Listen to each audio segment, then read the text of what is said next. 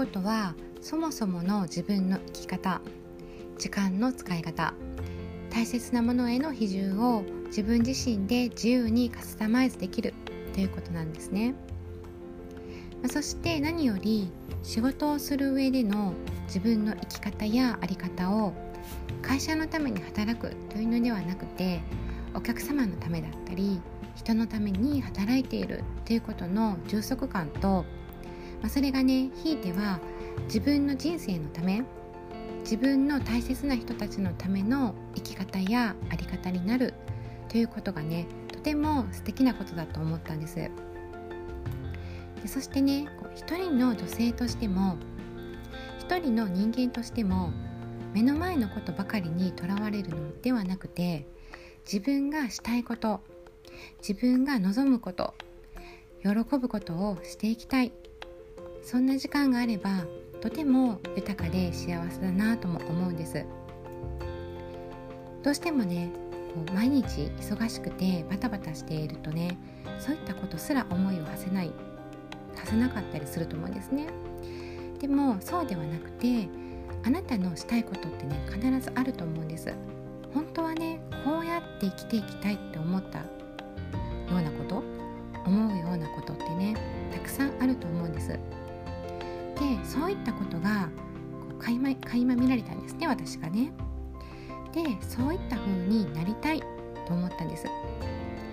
それがそのようになれると思ったから会社員をしながらでも前に進みたいという思いに変わり副業という一つの選択を増やしたということになったんです。実際はこの後この副業がね幸いにもうまくいって今は自分の個人ビジネスの一つの柱となっています。そしてさらにそれを土台に新たなステップにすでにね進んでいるというところです。そんな風に今は前を向いて前進している状況ですけれどもこうやって音声を発信しているというのも出会いの一つのきっかけだと思っていますし同じ思いを共有できるような方々にたくさん出会いたいとも思っています。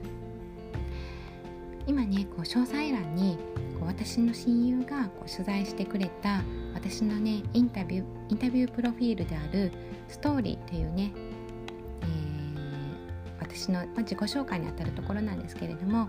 それを掲載しておりますのでそこに載ってある URL の方からよかったらね読んでいただければと思います。でまたですね同じく詳細欄に私の公式 LINE も載せております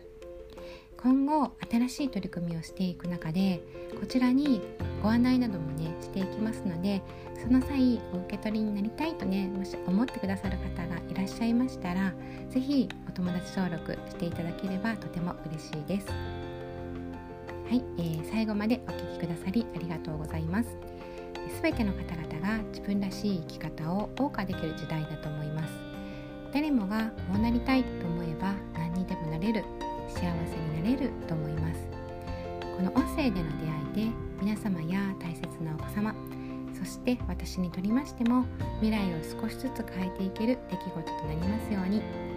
もし何か少しでもお役に立ててましたらフォローやいいねコメントをいただけるととても嬉しいです。ありがとうございました。